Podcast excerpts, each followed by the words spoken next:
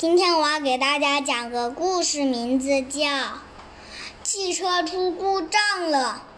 那我们现在开始讲吧。开始，有一天，老爸带着儿子坐老爷车去兜风。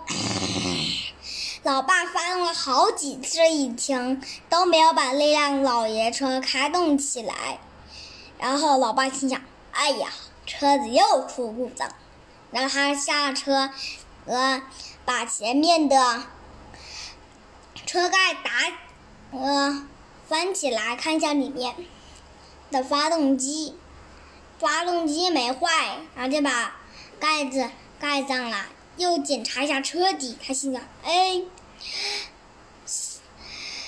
电线也没坏呀，是哪出问题嘞？然后他就坐在车上思考起来。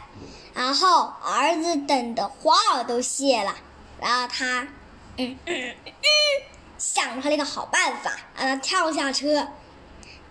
然后老爸还不知道，儿子已经回到家里，拿出他的，老爸看我的，哦，原来儿子拿出了。他的溜溜车，滑到前方，然后。